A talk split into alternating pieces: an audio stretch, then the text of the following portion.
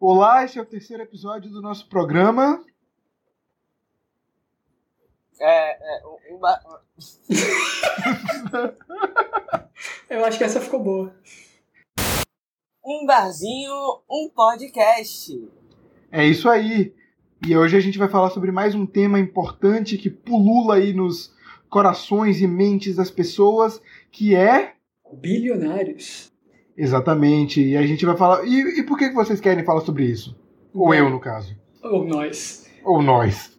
Bom, eu não sei se vocês viram, mas recentemente saíram alguns dados aí sobre o enriquecimento da classe bilionária, estimada classe bilionária do país e do mundo, durante o período da pandemia. Enquanto isso, estima-se que cerca de 52 milhões de pessoas vão descer para baixo da linha da pobreza esse ano. De acordo com a ONG Oxfam, o patrimônio dos eh, bilionários brasileiros cresceu cerca de 34 bilhões de dólares durante a pandemia. É, dado esse fato, no mínimo curioso, a gente está aqui para discutir e investigar o que é que acontece para que essa seleta classe dos bilionários do país e do mundo enriqueça, enquanto a maior parte do mundo está morrendo ou empobrecendo, e por que ainda hoje a gente tem tantas pessoas que defendem o bilionário, que defendem o direito das pessoas de acumular renda ao nível de um bilionário, e por que tantos deles estão se tornando cada vez mais celebridades e gênios e salvadores da pátria. Muito bem. É, isso eu acho curioso, o fato de que cada vez mais a classe média né, defende os mais ricos.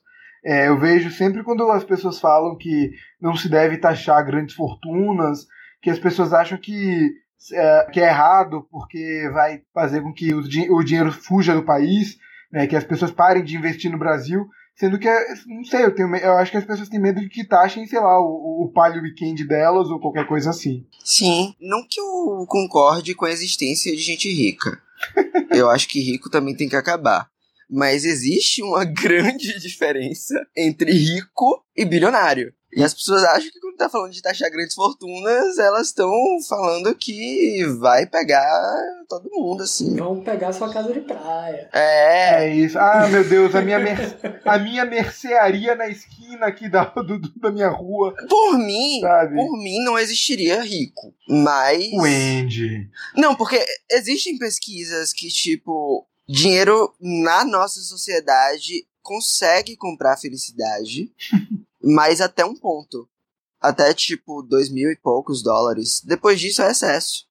Só o fato de existir gente rica pressupõe que existe gente pobre. E, e para mim isso é inaceitável. É isso, dois mil e poucos dólares, que na, na- no câmbio atual é uns 500 milhões de reais ou alguma coisa assim. É né? por aí. É, algumas várias notas do Lobo Guará. Gente, vocês viram como ficou É. feia essa, essa cédula? Ficou muito feia. A cédula ficou muito feia, o lobo. O lobo parece a, o- a raposa do, do filme do Las Von Trier, do Anticristo. Verdade. Eu, eu gostei que a Moitinha tem mais destaque que o Lobo, que é a verdadeira protagonista dessa nota. Aquela moita é muito estranha. Mas a nota foi feita pra, pra fazer coisa escondida na moita. Também eles distorceram o 200, tá com a mesma fonte, só que tá distorcida como se você tivesse redimensionado no Paint, assim, então tá um negócio incrível. É isso, me dá muita agonia que cada nota é maior, né? A nota de dois reais é menor que a de 5, que é menor que a de 10. Aí a de 200 é a menor de todas. Tipo, Porque ela só foi criada É, pra como- você poder fazer negócios ilícitos. Então, quanto menor a nota. Não que eu fosse É ter isso. uma dessas, mas não ia caber na carteira se fosse maior. Ah, eu acho que assim, lavar dinheiro, eu acho que assim, é, é importante.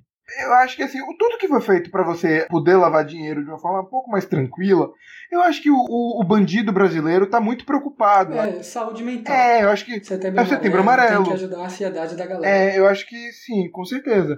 Acho que tem que pensar muito bem na saúde mental do contraventor. Do miliciano. É, sabe? Porque você já tem todo aquele peso no seu ombro de ser um miliciano, de ter que, sabe, lidar com tudo, de ter que construir, ter que cobrar as pessoas, de cobrar o gás, cobrar a net, cobrar segurança. Aí você já fica nervoso. Mas é isso, cara. O nosso governo tá lentamente se transformando no RH do miliciano. Lentamente? Mais rápido do que lentamente, justo. A gente tá, tipo, no segundo ano só de mandato. um lentamente um pouco rápido. Bom, mas voltando ao tema, É. que pode ou não estar conectado, dependendo de quem te fala, de quem você fala. Eu acho que é impossível você se tornar bilionário sem, sem se meter numas coisas ilícitas. Ilícita. No mínimo questionáveis. É isso. O grande né? mito da, da meritocracia e se a gente vai ser um pouco mais colonizado aqui do sonho americano, que o brasileiro parece que gosta de importar para o Brasil, que eu não entendo também, Uhum. é toda uma falácia para permitir que a pessoa da, da classe média, que a gente estava mencionando quando a gente falou de grandes fortunas, defenda o bilionário porque acha que um dia vai ser ela. Sim, isso é uma das coisas mais cruéis do capitalismo.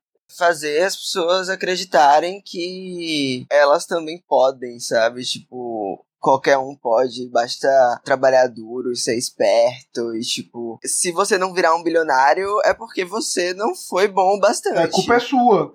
É, aqueles card de coach do Instagram de trabalhe enquanto seus inimigos dormem. Aham. É isso, e isso é todo um mercado, né? Porque se você for no, no YouTube, você vê milhares de coaches falando sobre como você pode se tornar milionário, bilionário. É, tem toda essa questão de, por exemplo, ah, pessoas que investem na bolsa, né? Os, os day traders, que, que fazem vídeos falando de como eles investem, como você pode investir também. E na verdade isso serve como propaganda para eles. Eles ganham fazendo essa propaganda, mesmo sendo uns fudidos da vida. E você só se fode, porque você tenta imitar esse estilo de vida e você não consegue, porque você vai investir na bolsa sem saber como funciona essa questão de investimento, sabe? Você tenta imitar esse estilo de vida e você só acaba perdendo dinheiro e muita gente fica mal. Já vi história de, de gente que faz, que faz esse negócio de day trade e se matar. Tem vários casos recentes sobre isso. Pra mim não deveria existir bolsa de valores em primeiro lugar. Wendy. Puta coisa inútil. Não produz nada. É só dinheiro produzindo dinheiro, sem nenhuma relação com, com o mundo concreto. Tipo, o capital financiarizado destrói o mundo e. Enfim.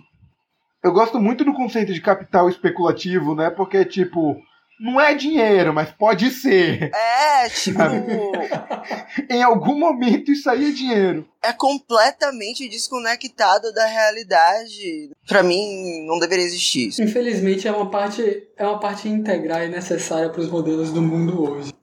E isso é muito bizarro. Acho que a relação que a nossa sociedade tem com o dinheiro é, é, é uma coisa completamente feita para que as pessoas não consigam ascender socialmente. Não, é uma coisa que, tipo, o dinheiro perde a sua função primordial de, de ser moeda de troca e vira uma coisa que só faz girar em torno de si mesma, vira uma teleologia. Ou um peão da casa própria. para ser mais acessível. Ambos igualmente datados. Eu tenho, eu, tenho, eu tenho números, vocês querem números? Por favor. A lista da Forbes desse ano, 2020, diz que o mundo tem 2.095 bilionários que tem um total de 8 trilhões de dólares. O líder dessa lista é o Jeff Bezos, né, o dono da Amazon, com 113 bilhões de dólares. A pessoa tem centenas de bilhões de dólares. As pessoas não entendem o, o que é isso, sabe? Tipo, Ele já ultrapassou 200 bilhões semana passada, eu acho. 200 não, a última vez que eu vi tava 122, eu acho. esses dias eu vi que a mulher mais rica do mundo era a ex-mulher dele só com o que ela ganhou no, no divórcio. Aí, 10 dias atrás, ele passou 200 bilhões. É, Então é. Pra ter uma, uma noção do que é isso, tem um, um vídeo muito legal de um TikToker, porque eu tô me inserindo nesse meio porque agora eu quero ser jovem, apesar de não entender o que, é que tá acontecendo. É, mentira, eu nem fui no TikTok pra ver, eu fui ver o vídeo que alguém pegou do TikTok e pôs no YouTube, porque eu não sei usar. Mas é um, é um cara, eu posso colocar esse vídeo aqui na descrição pra quem quiser ver. Isso é da época que o Jeff Bezos só tinha mísero 122 bilhões de dólares. Mas o que ele faz é o seguinte: ele pega um grão de arroz e diz que esse grão representa 10 mil dólares. E aos poucos ele junta grãos de arroz para formar mil do, é, 100 mil dólares. E depois um milhão de dólares. E aí ele faz um bilhão de dólares. E o pulo de um milhão para um bilhão é um, é um conceito que eu acho que a maioria das pessoas não consegue visualizar. Porque é absurdo Uhum. o grau disso. E você imagina 90% da população, a expectativa que eles têm de um milhão de dólares ou reais, independente, é, não difere muito de um bilhão. São, são aspectos igualmente abstratos.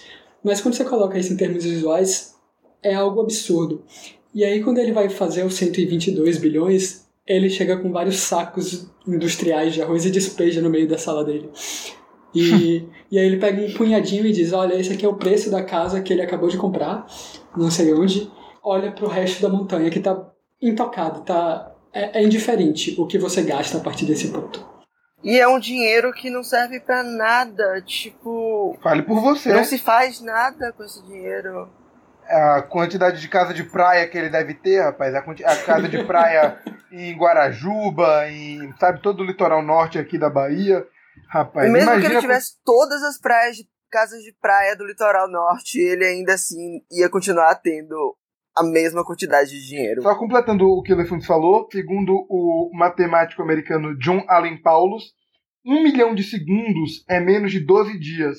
Um bilhão de segundos é 32 anos. Então, de um milhão para um bilhão, tem uma diferençazinha, né? Eu, por exemplo, não vivi um bilhão de segundos ainda. Eu vi um cálculo também para ilustrar isso, que é tipo, se você todo dia, desde que começaram a construir as pirâmides do Egito, poupasse 10 mil dólares, você só teria 20% da riqueza de uma das cinco pessoas mais ricas do mundo.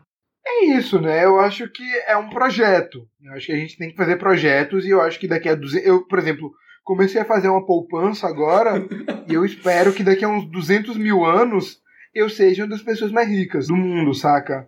Aplicando na Previdência, né? Interessante. É isso. Eu, eu tô tentando ver essa coisa de investimento, sabe? Lendo caderneta, assim. Eu acho que eu quero virar um bilionário. Me, me convençam um bom motivo para não virar. Quando chegar a revolução e tá sendo e vai ser daqui a pouco, você vai ser um dos primeiros a perder a cabeça na guilhotina. Ai, Inclusive, cacete. teve um protesto recentemente na frente da, de uma das casas do Jeff Bezos e levaram uma mini guilhotina, eu achei hilário. Pra mim é a única solução. Mas sim, eu tenho números, vocês querem números? Ai, eu cansei desse beat. Eu tô tentando emplacar um bordão. Enfim, o Brasil é o segundo país mais desigual do mundo. O 1% mais rico da população brasileira concentra 28,3% da renda total do país. O único país mais é, desigual que o Brasil é o Catar. Ah, mas o Qatar vai receber a Copa, pô. Os caras tão bem. É, rapaz, a Copa vai ser bacana, sabe? Tem trabalho escravo, tem gente morrendo construindo estádio. Eu gosto muito de Copa do Mundo por causa disso, sabe? Porque tem Copa na África do Sul, tem Copa no Brasil, tem Copa na Rússia, tem Copa no Catar. Ou seja, o creme de la creme da, da democracia mundial. Por falar em África do Sul, vamos falar dele? Dele? Dele. Eu me imagino quantas pessoas não sabem que o Elon Musk é sul-africano. É. Porque eu tenho a impressão que os, os estadunidenses falam dele com tanto patriotismo sobre Uhum. SpaceX, sobre as coisas, e acho que eles não fazem ideia que ele é sul-africano. E eu acho que é, ele não faz a menor questão de, de corrigir, visto que a família dele enriqueceu no apartheid. É, um, um, do- um dos grandes herdeiros de fortunas questionáveis da, da África do Sul. Se você é sul-africano e você é branco, alguém da sua família fez merda. A Charlize Theron, Eu acho que se você é branco, ponto, alguém da sua família fez merda. justo. Em algum ponto, alguém. Mas fez é merda. isso. Se você é sul-africano, a merda é um pouco mais acentuada. Porque é mais recente.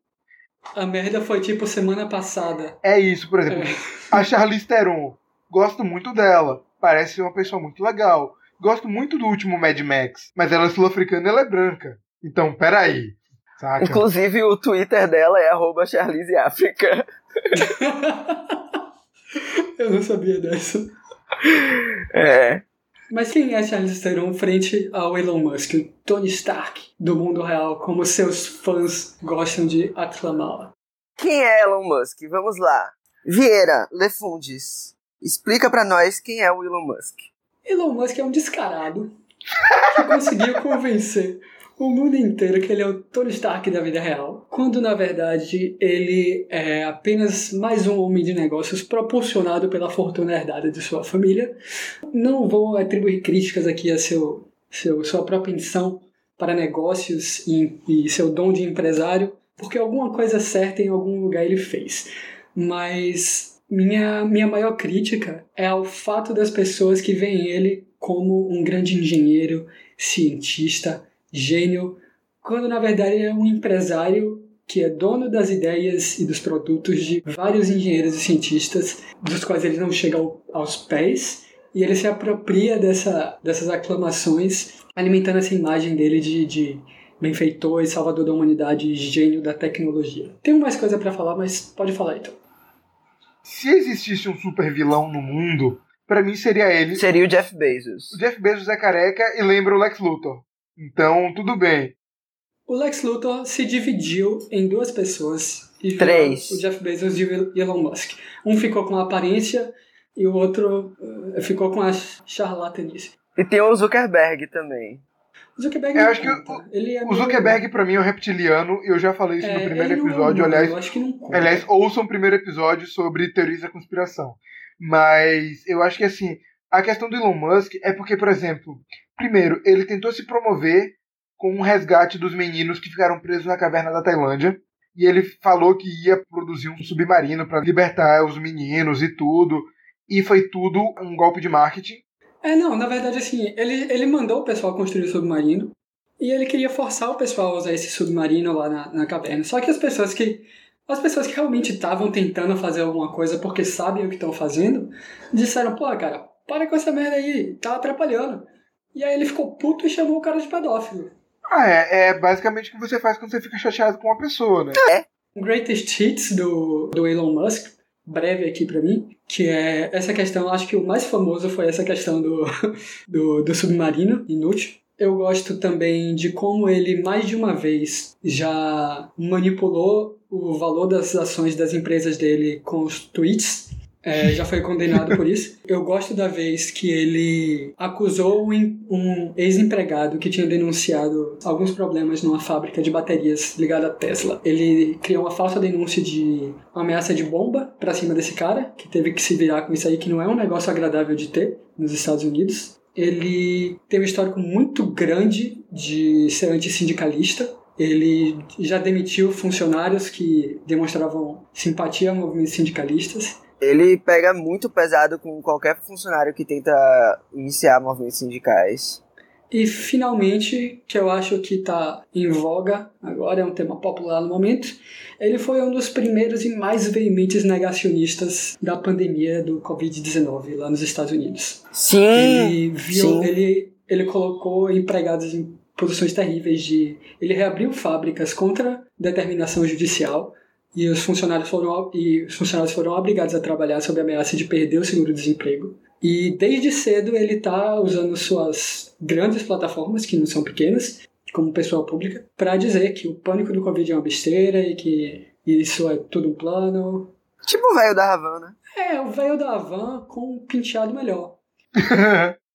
o velho da Van que é um bilionário também, viu? Não se esqueçam disso. O velho da Van também é, tá na lista da Forbes do Brasil entre um, um dos bilionários. Aliás, é uma das coisas que a gente pode falar depois, dos bilionários brasileiros.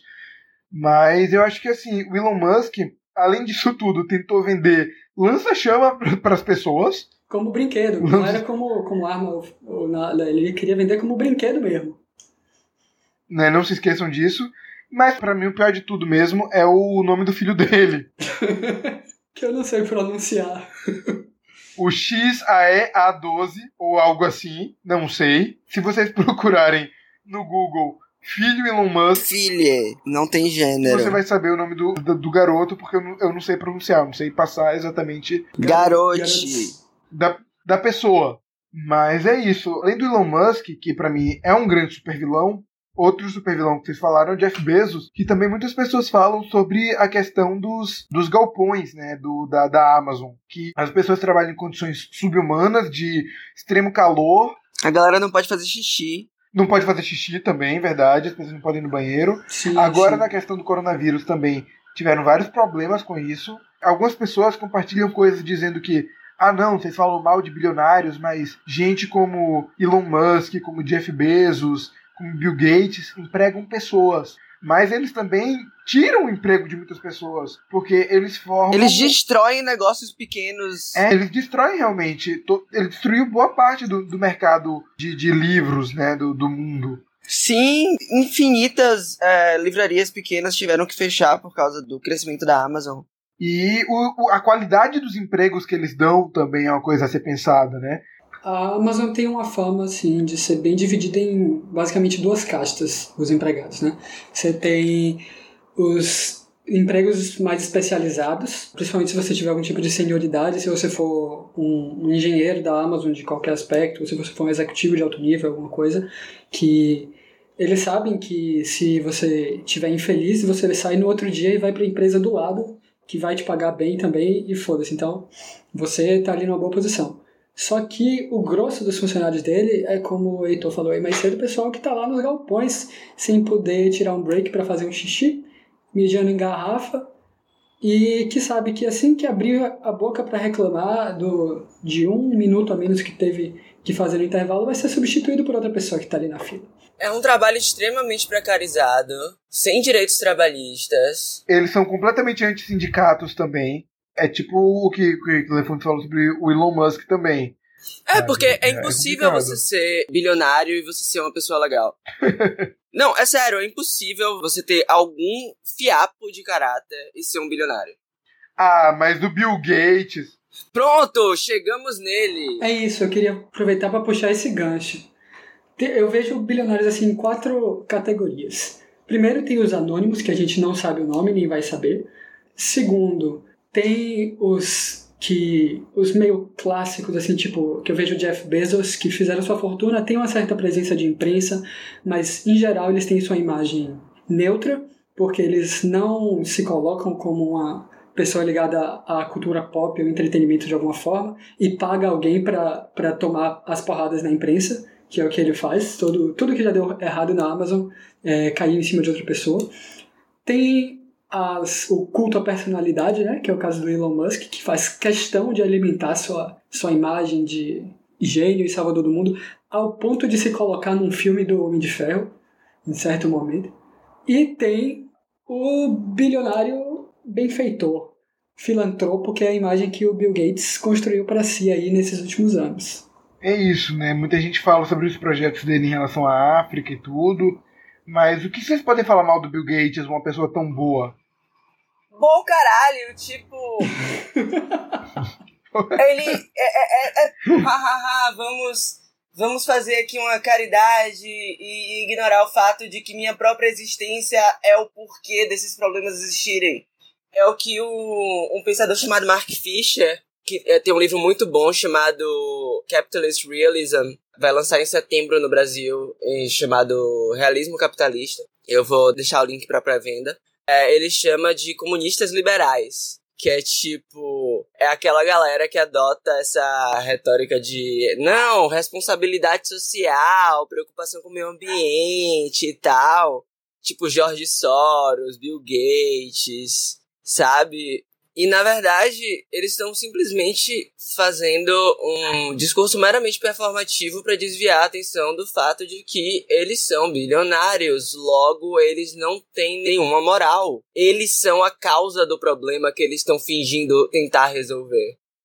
Enquanto por um lado, a Bill e Melinda Gates Foundation lá é praticamente a maior instituição filantrópica do mundo, a gente tem alguns problemas aí. Primeiro, porque o histórico de Bill Gates em seu tempo na Microsoft é extremamente questionável. As práticas de negócio da, da Microsoft eram muito predatórias com os concorrentes. Roubo de patentes, né? É, roubo de patentes, é, a famosa venda casada. Tipo, eles faziam o máximo para dificultar a compatibilidade dos softwares é, simultaneamente, o Windows e outras plataformas basicamente forçando Apple o mercado a. Steve Jobs. Não, no escopo diferente ainda. É... O Bill Gates e a Microsoft fizeram toda uma cruzada contra software aberto e software livre, que deixou o Linux como uma coisa de, de nicho por muito tempo, que está começando a surgir com um pouco mais de prominência agora, mas é, provavelmente nunca vai ser o que poderia ter sido. Sabe? Tipo, a, a história da computação doméstica foi criada baseada no Windows e provavelmente vai ser. E tem toda um, um, uma fetichização disso, né? Dessa jornada dessa galera de tipo, não, começou numa garagem. É, as pessoas veem, veem isso como um positivo, como algo que eles conseguiram fazer. Sabe? Tipo, porra, se você quiser, você também consegue ter um monopólio e destruir sua concorrência, sabe? Cria o seu monopólio você também. né? Basicamente isso. E assim, apesar de, em sua pseudo-aposentadoria, ele ter feito todas essas cruzadas por causas nobres, pela fundação filantrópica dele, né, que tem o nome dele da esposa, essas próprias ações têm efeitos controversos. Eu estava é, lendo um artigo sobre, assim, a bandeira dele é a erradicação da, da polio, né, e tinha a opinião de alguns especialistas, né, infectologistas e tal, de que quando você coloca como meta a erradicação e não o controle, você, em geral, tende a, a alocar recursos em locais subótimos, porque quando você vai é, planejar seu, suas ações, você foca os recursos em locais que já estão controlados, onde a erradicação é possível. E enquanto você está fazendo isso, a doença come solta em outro lugar que não está nem controlado, porque você vai demorar de chegar nesse lugar, porque você precisa erradicar nos lugares que já estão controlados. Enquanto no controle, você tenta é, diminuir os casos nesses lugares, enquanto deixa para depois os locais onde a doença não está fazendo tanto mal em primeiro lugar. O que eu achei algo bem, assim, razoável, uma linha de pensamento bem razoável. E as pessoas estão tendo uma tendência aí a tirar ou desculpabilizar o papel de Bill Gates como bilionário porque ele tá ele criou, né, essa imagem de eu tô aqui para que minha fortuna sirva ao mundo. Eu tava vendo também uns contratos que a Microsoft teve de tipo, eles pegaram vários engenheiros para trabalhar no, naquela tecnologia de realidade aumentada, né, dos óculos da Microsoft, que os engenheiros falavam que foram levados a acreditar que aquilo ia ser usado para melhorar a eficiência de médicos, arquitetos, a ensinar novos cirurgiões, a auxiliar a especialização de várias carreiras, blá blá blá blá blá. E no final essa tecnologia foi vendida para o Ministério da Defesa dos Estados Unidos com o objetivo de aumentar a letalidade de ataques contra inimigos. A história da, dessas empresas de tecnologia é completamente misturada à história do desenvolvimento dos Estados Unidos enquanto potência militar. Inclusive, uma coisa muito interessante que eu estava vendo é que em 2005, das 20 empresas mais ricas do mundo, só uma era de tecnologia, que era a Microsoft. Em 2020, só uma não é. então, o perfil também desses, desses bilionários tem mudado, né? Sim. Sim. A gente está tendo menos Warren Buffett e mais Bill Gates e Elon Musk. Sim. Eu acho que também uma coisa importante é, para a gente pensar é como essas empresas se apropriam do trabalho alheio, né? Porque, por exemplo, o Facebook não produz conhecimento, ele fornece a plataforma para as pessoas produzirem. A Uber não tem carros. Ela fornece a plataforma para que as pessoas ponham seus carros e dirijam. O iFood não faz comida. Ela produz a plataforma para que os restaurantes botem a Isso comida. aí a gente entra na questão do gig economy, né? A economia de bico, que enquanto algumas pessoas enaltecem é, esse novo modelo como uma vitória do liberalismo e você é livre para trabalhar quando quiser, na verdade é só uma precarização descarada das relações de trabalho. É, Que é o, Sabe, o, tipo- o grande sonho do neoliberalismo e a grande falácia do neoliberalismo, né? De tipo, flexibilização, descentralização, você vai poder negociar diretamente os seus termos e blá blá blá, quando tipo. Não, você trabalha quando quiser, nos seus termos, não sei o que e tal. Quando a gente tem. Quando isso na verdade significa exploração. Sim. Quando na verdade as regras de funcionamento, os termos de condições que você assina para ser um parceiro, como ele chama, né, dessas, dessas empresas, te colocam numa situação em que é, se você não trabalhar a todo momento, você não trabalha. Sim. Sabe, essas pessoas estão sempre assim reclamando de como é, eles são submetidos a uma jornada muito cansativa, muito absurda para tirarem o mínimo, sabe? A Uber ameaçou sair da Califórnia quando a Califórnia quis colocar os, os motoristas como trabalhadores. É, então é, é absurdo. É uma precarização absurda do trabalho. Eles trabalham o tempo, a plataforma ganha um dinheiro fudido só pra ter a plataforma e eles ganham mínimo, sabe? Sendo que eles que fazem o trabalho duro o tempo todo. Inclusive, tem gente que chama essa nova fase do neoliberalismo de capitalismo de plataforma. Sim. Uhum. E vocês querem falar do Brasil? É uma boa, né? Não. É, é, des- desculpa, Di. eu- a, gente, a gente é brasileiro, a gente tem que falar do Brasil, né? Vamos lá. Família Moreira Salles, família Safra. O Brasil tem 58 bilionários, né? Agora o o velho da van e os irmãos JBS, os, os irmãos Batista, Joesley e Wesley, Os irmãos Lei. os irmãos Ley, como diria o Gregório do Vivier, também são bilionários, É, a delação deles foi super premiada. né?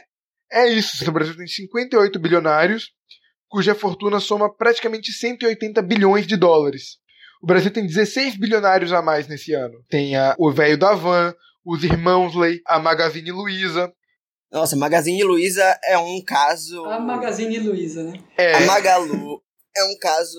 É um caso a se falar. Porque é outra que, tipo, todo mundo fica. Até gente de esquerda fica, tipo, nossa, sim. a Magazine Luiza, ela é maravilhosa e não sei o quê. Ela é a Bill Gates brasileira. Eu acho que ela é mais a, a Amazon brasileira. Ela, É. ela fez uma, uma trajetória muito parecida com a Amazon de tá, tá no varejo, entrou em uma crise pior, né? entrou numa crise, quase faliu, e ainda adotou um modelo parecido com a Amazon e de repente se transformou em um gigante aqui no Brasil.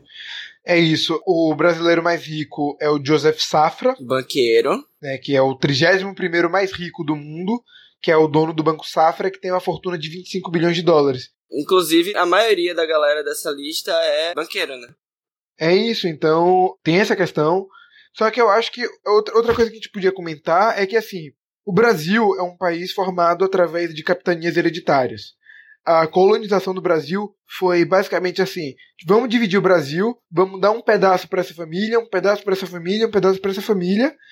E fim! Tem um estudo que diz que as famílias de Florença, na Itália, mais ricas em 1427 são as mais ricas até hoje.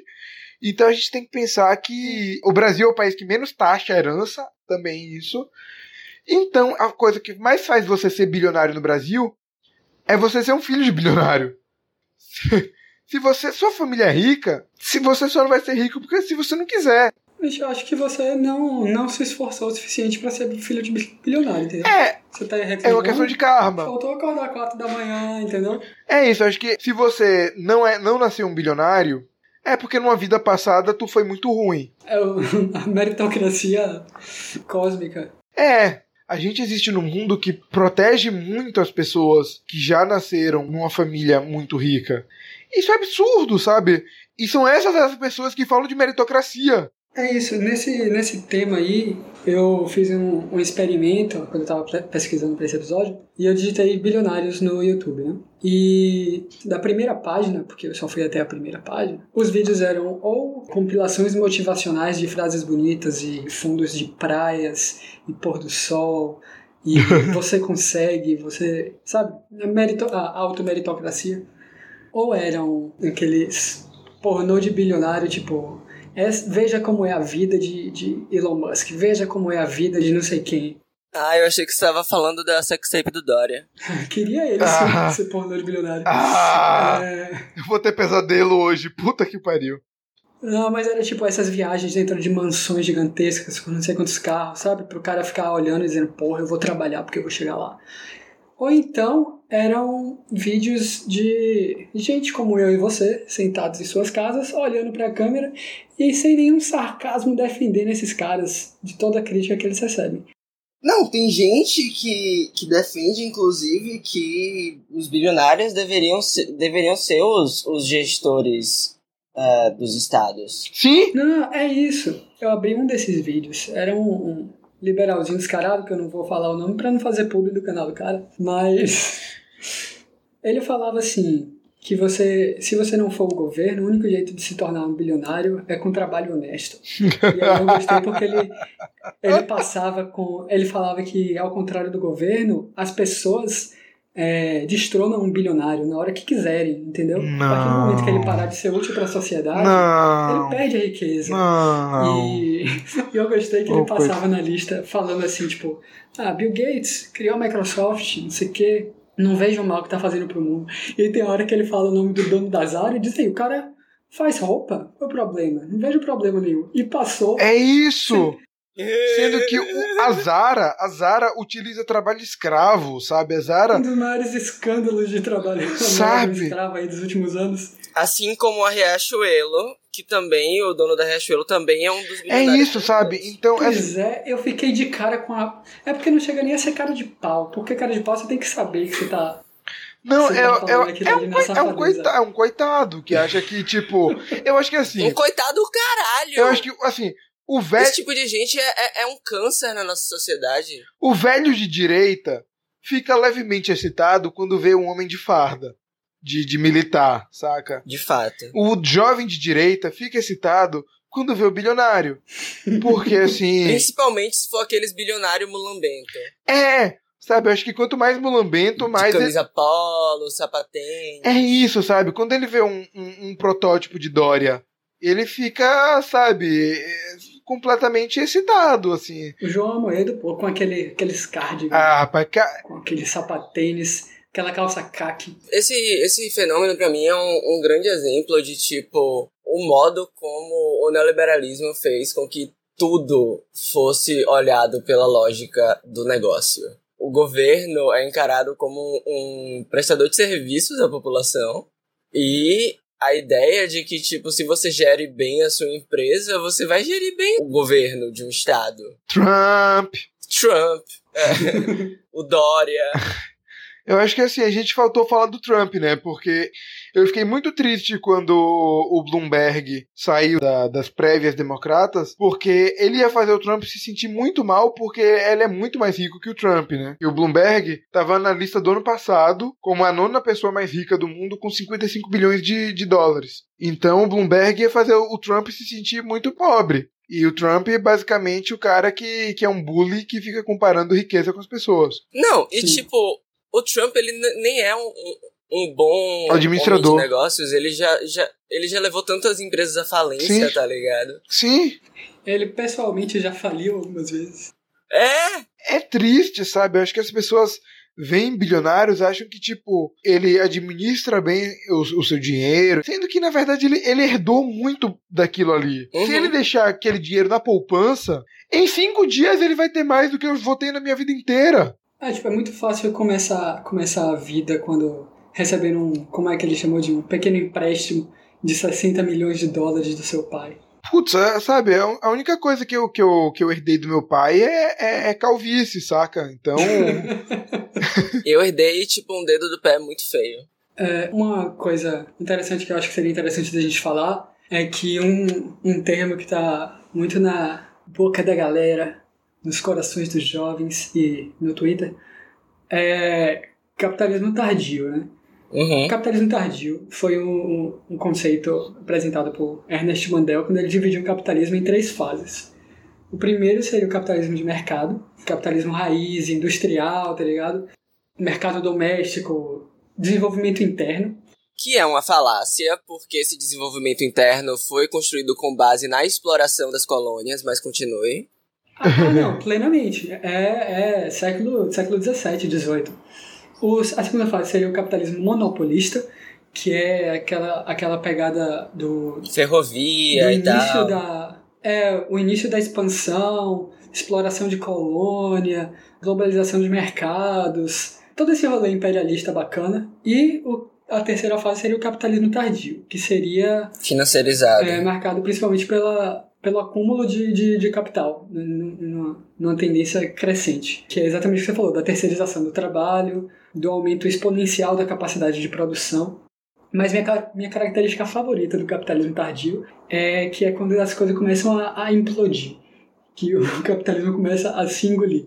Primeiro pela o que acontece quando você acumula toda a riqueza do mundo, você deixa com que outras pessoas não tenham essa riqueza para comprar as coisas que você está vendendo para elas. Não, é um sistema que não se sustenta. E segundo que você eventualmente acaba com os recursos naturais do planeta, porque você está produzindo um monte de coisa que ninguém quer. Que você cria uma demanda artificial pra, pra que continue essa produção. Sim, até que isso colapse na sua cabeça e você espera que você morra antes disso. É basicamente o pensamento dessas pessoas. Não, e a grande coisa do, do capitalismo tardio é que o bolo dele não é nem ligado à produção, é a especulação. Sim. É o acúmulo de capital pelo capital. Sim. É o, o, o capitalismo financeiro. Que não se sustenta. É um- uma coisa que uma hora vai explodir. Como explode várias vezes. Só que aí, nessa hora que explode, os neoliberais apelam pro governo. Apelam pro Estado.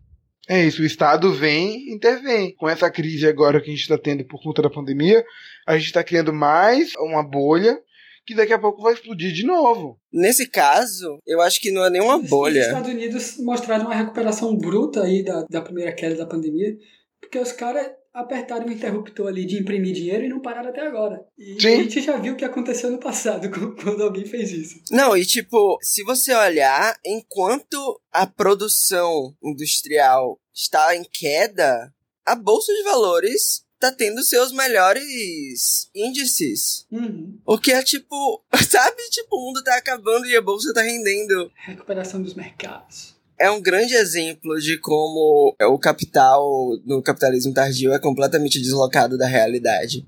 Sim, sim, certeza. Com certeza. Mas uma coisa que eu queria falar quando a gente tava falando do Brasil, e eu me esqueci, que tu falou uma coisa muito interessante sobre a origem lá nas capitanias hereditárias, né? E quando você para pra ver a lista de bilionários por família, a coisa fica bem interessante, porque você tem a família Marinho em primeiro lugar, com quase 30 bilhões de dólares, dividido por três membros vivos. Mas a gente não pode mais falar globolixo porque os bolsonaros pegaram essa, essa hashtag. É, tipo, Até protestos os caras estão cooptando, né, velho? Fica foda. A Globo sempre foi um lixo, mas aí quando ela começa a fazer um pouquinho de jornalismo, ela, ela vira mais Não, lixo, mas- tipo. Vale ressaltar que não por é, epifania de neutralidade jornalística. Não, não, não, não, não. Neutralidade jornalística, não. Não, não, não, não. Não, inclusive isso é uma coisa que a Sueli Ronick, ela fala que, tipo, dessa aliança entre os neoliberais, no caso, a Globo, e os neoconservadores, os neofascistas, que é, tipo, eles ajudam essa galera a chegar no poder, viabilizam que essa galera chegue no poder pra fazer todas as reformas neoliberais necessárias, porque Sim. eles não têm escrúpulos pra fazer as coisas que precisam ser feitas, mesmo que, mesmo que sejam é, impopulares. E aí depois elas armam o circo pra tirar os neo- neoconservadores, Pra colocar o neoliberalismo de novo como a melhor saída. Isso a gente vê, assim, agora, é, nesses anos do governo Bolsonaro e, e Temer, a reação da, da mídia às reformas que foram apresentadas, né? Reforma trabalhista, reforma previdenciária, agora a administrativa, que, assim, são extremamente questionáveis, mas, em geral, essas reformas são, são vendidas pela mídia com apoio integral, na maioria dos casos. É, são necessárias, tipo... Sim. Estudos indicam Se que... E, que- e depois você vai ver quem, quem fez esse estudo, a BTG Pactual, saca? Se É! não fizer agora, vai quebrar, tá ligado, maluco? Tem que fazer, tem que fazer. E aí bota a população que se informa por esses meios como refém por esse aperto de mente que se não fizer agora, fudeu, tá ligado? Você não tem tempo de discutir o que tá errado, não, pô. Tem que fazer, senão o Brasil acaba. É. Toda essa assessoria que a Globo tá fazendo agora pra reforma do, no, no serviço público, tipo, dizendo que é urgente, que isso não vai quebrar e não sei o quê. Logo, logo antes, a assessoria que a Globo fez também pra privatização da água. Antes disso, toda a assessoria que a Globo fez pra necessidade, entre aspas, da reforma previdenciária, da reforma trabalhista. A Globo bate no Bolsonaro em valores, enquanto por baixo tá lá apoiando toda a parte econômica dele. A parte econômica que nem do Bolsonaro é, né? Porque É. é, Aí de- logo depois da família Marinho vem a família Safra, Sim. depois vem o grupo Votorantim, depois vem a família Moreira Salles, do Itaú, né? banco é bom, né, velho? Vó vira banqueiro. Lefundinho, eu sei que seu pai é bancário, mas é melhor ser banqueiro que bancário. Eu- né? Banqueiro não, não, não se vira, banqueiro se nasce. É verdade. É. Você tem que. É que nem rei, você tem que ter um, um- um direito divino conferido por Deus de ser banqueiro. É uma bovoar ao contrário, né? Quem não nasce banqueiro é o quê? Agiota. Então. É, A agiota muitas vezes pode ser um banqueiro sem papai, mas tipo. Tem muita agiota também que é herdeirinho também. É o self-made, é o self-made, pô. Tem que respeitar o corre do cara. Contra tudo e contra todos, ele conseguiu quebrar um monte de joelho aí. banqueiro é um agiota que não te mata, ele te tortura. Não, banqueiro é um agiota que te mata pela lei. É. Banco é uma coisa que não devia existir também. Prossiga. Não, é só isso. Banco não devia existir. Os banqueiros deviam estar tudo no gulag. Todo mundo devia guardar o dinheiro embaixo da Não, tipo, o, o, o sistema financeiro, o- os bancos, e o sistema financeiro e os grandes bancos. é, Isso é um meme muito antigo, desculpa. Você tá. Nossa. Tá muito parecendo aquele tiozão do lado de fora do bagulho sozinho, três da manhã. Começa a puxar conversa enquanto você tá esperando o Uber. Os bancos, os sistemas financeiros e os bancos. Isso foi uma referência às eleições de 2014, o debate.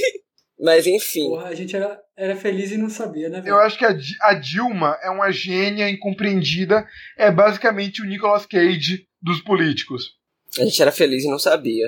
Tipo, meu sonho era, tipo, voltar ao passado, tipo, seis anos atrás, que chega pra Dilma.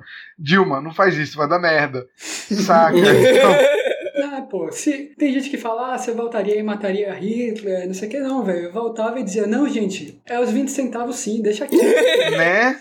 20 centavos é de boa. Não, pô, não, pera aí, não vamos também dizer que, que 2000, junho de 2013 foi só isso, né? Porque, tipo, É, não foi só pelos 20 centavos.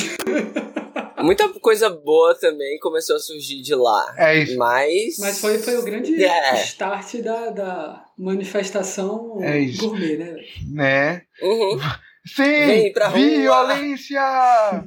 Nossa, tipo, quando você vê uma manifestação que a palavra de ordem é o slogan de uma campanha publicitária, você pensa, hum. Opa! Eu voltaria no tempo, chegava pro editor do CQC e falar: Ó, esse Bolsonaro não vai dar audiência. Ele é muito maluco. Falava pra Luciana Gimenez. É, chega na Luciana Gimenez e fala: Lu, em vez do Bolsonaro, vamos usar o David Brasil hoje? Sabe, eu acho que o David. Cara, chama o Gominho, pô. Tá É. Aí você volta pro futuro e, e tá um futuro distópico e o David Brasil é o presidente.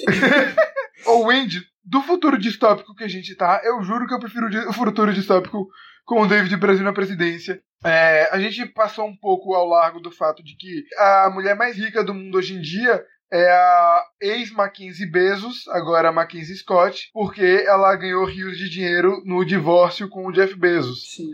Então, Sim. o que que vocês acham nessa questão de pessoas ricas através de herança e ou divórcio? Cara, o divórcio. Eu acho que rico é tudo rico e tem que tudo ir pro gulag. De novo, Wendy, não. A questão do. do Você sai da Sibéria. Diga. é o, é o rolê. Eu sou contra o cara ter essa quantidade de dinheiro, o cara ou a mulher ter essa quantidade de dinheiro no primeiro lugar. Mas a questão do divórcio, divisão de bens, não vou entrar nessa onda. Mas herança é um negócio surreal, né, bicho? Tipo, eu, eu não entendo como as pessoas que defendem meritocracia são as pessoas que defendem a não taxação de, de herança. De herança. Tem, tem, tem, tem, seus, tem seus poréns, assim, nos modelos de taxação de grandes fortunas que já foram aplicados, países que voltaram atrás, etc. Mas, assim como qualquer coisa que pode ter dado errado, você não precisa jogar fora a ideia e voltar para o modelo pior. Não, até porque, tipo, não tem nada no mundo que deu mais errado do que o capitalismo, né? E nem por isso. Eu não sei se foi sem querer ou não, mas você falou capitalismo e eu gostei. É, eu achei um bom ato falho. Eu acho que Foi um ato explica. falho. Então, gente, considerações finais? Algum fato que vocês queriam mencionar? Eu queria deixar claro que a minha posição sobre o assunto é que quanto mais cedo a gente construir as guilhotinas e os gulags, mais. Mas mais de novo essa problema. fixação com o Gulag, Wendy. Não, sabe? Eles, eles são boa gente, eles têm muito dinheiro, eles exploram o trabalhador, eles são a causa de todo o mal que há na sociedade atual em relação à desigualdade, mas eles são boas pessoas. Se eu acumulei minha fortuna com trabalho escravo, É porque eu mereci! É... Então, algum comentário final? É, se você tem alguma referência a fazer, eu acho que assim, Eu queria recomendar um livro do Mark Fisher chamado Realismo Capitalista, que toca um pouco nesse momento. Na verdade, é um livro um pouco defasado, porque ele foi escrito em 2008, mas fala coisas bem interessantes sobre, sobre essa fase do neoliberalismo, do capitalismo tardio. E um livro chamado Esferas da Insurreição, da Sueli Ronick, que eu acho que eu recomendei na, no da Teoria da Conspiração. E recomendo de novo. Eu queria citar dois filmes. São dois filmes, assim, conhecidos, dois filmes recentes, dois filmes hollywoodianos. Mas acho que são dois filmes legais que, que dialogam com o que a gente fala. O primeiro é a Rede Social, né, do, do David Fincher que fala sobre a fundação do Facebook e sobre como o Facebook foi fundado por machos nerds que queriam suplantar os fortões no, no, nessa questão de ser o macho alfa. Porque eu acho que, assim, sempre tem essa questão do macho ferido, do ego ferido do macho sabe? Eu acho que a criação do Facebook e o Mark Zuckerberg, que é um bilionário, construiu seu império através disso. Então é uma coisa interessante a, a se falar. Outro filme que eu acho importante é o Lobo de Wall Street, do, do Martin Scorsese, que fala sobre essa coisa predatória né, do dinheiro, sobre como, tipo, essas pessoas que têm muito dinheiro estão cagando pra gente e, e, querem mais é, é, beijar na boca. Não, mentira. Eles querem mais é, aumentar seu, seu império, sua fortuna tipo, roubando da, das pessoas que acreditam que o capitalismo é uma coisa meritocrática. Eu tenho duas recomendações. Uma é um livro chamado Hired, Six Months Undercover in Low Age Britain. Agora traduz, traduz em português, é, por favor. Eu porque... falei em inglês porque eu, eu não tenho certeza se o livro está disponível em português. Mas devem existir traduções. É porque eu não encontrei quando eu procurei. Mas caso alguém se interesse, é, em português seria contratado seis meses disfarçado na Inglaterra de baixos salários, que é um jornalista que foi trabalhar nos armazéns da, da Amazon e foi uma das principais fontes para esses escândalos aí sobre é, as condições de trabalho lá dentro. A outra referência é a série chamada Goliath, Golias em português, que é uma série do Billy Bob Thornton, o ator, que é, aí já é uma recomendação mais lúdica, porque enquanto informativa ou ilustrativa também é uma série que eu gosto bastante, que é sobre um advogado que toma causas em geral contra empresas multimilionárias ou bilionárias ou indivíduos de igual poder. E mostra, e assim, tenta ilustrar que não é só uma questão de recurso, é uma questão de quando a pessoa chega nesse nível, não existe jogar sujo, tá tudo, tá tudo no jogo, sabe? Qualquer coisa que você fizer, a chance de você ser responsabilizado por isso é, é mínima. Ela tá disponível para streaming no Amazon Prime, mas é, a gente pode fazer alusão à pirataria aqui, eu não sei. Pode. Pode? Então pirateia para não dar dinheiro pro Jeff Bezos. Outra coisa, é falando em Jeff Bezos, né, que é o cara mais rico do mundo, para quem souber inglês, eu recomendo muito o programa do John Oliver sobre galpões, né, que é você procura John Oliver, é, Last Week Tonight, Warehouses no, no YouTube, que tem lá o programa que ele fala sobre a condição dos empregados da Amazon, que é um programa muito legal para você ver como, tipo, é um trabalho muito de exploração. E o cara é o cara mais rico do mundo, saca? Pra me despedir aqui, eu só queria deixar claro que eu não sou especialista, nem tenho formação acadêmica em nenhum tipo de ciência econômica, então se em algum momento eu falei alguma informação equivocada aqui, fique à vontade para não me corrigir, eu não estou interessado em te ouvir. Eu concordo com você, Lefundes. Eu acho que nós três aqui somos pessoas assim que não temos essa especialidade. Ninguém aqui é economista ou qualquer coisa parecida. Mas nós temos essas convicções e nós achamos que o mundo pode ser muito melhor do que o que ele é. E nesse mundo que pode ser muito melhor, não é. existem pessoas que acumulam bilhões, sabe? Eu acho que o conceito de bilionário é uma coisa errada, sabe? Ninguém pode ter bilhões enquanto tem gente morrendo de fome por aí. Com esse recado bonito, a gente se despede. Queria agradecer aí a, a Gabriel, queria agradecer ao Wendy por essa mais uma conversa bacana aí que a gente teve. Queria agradecer a você também que ouviu. Tchau, tchau, galera. Que ouviu até o fim. Obrigado. E para você e é que isso. ouviu até o fim, a gente tem uma surpresa. Tem uma surpresa? Tem uma surpresa! Ai, meu Deus, tem, su tem surpresa! O que, qual é a surpresa, Wendy? Eu não sei, improvisa aí alguma coisa. A surpresa. É, Uh... É isso que os bilionários fazem com as pessoas. Eles criam uma esperança que não existe. Ok. Isso aqui foi uma, uma obra metalinguística. É isso, a gente é muito meta. Que, uh, queria agradecer a vocês que ouviram a gente até o fim. Um beijo. Beijo, Andy. Beijo, Gabriel. E até a próxima. Beijo, gente. Opa. Tchau, tchau. Até a próxima. Fica de olho aí, galera. Toda semana, novo episódio. Beijos.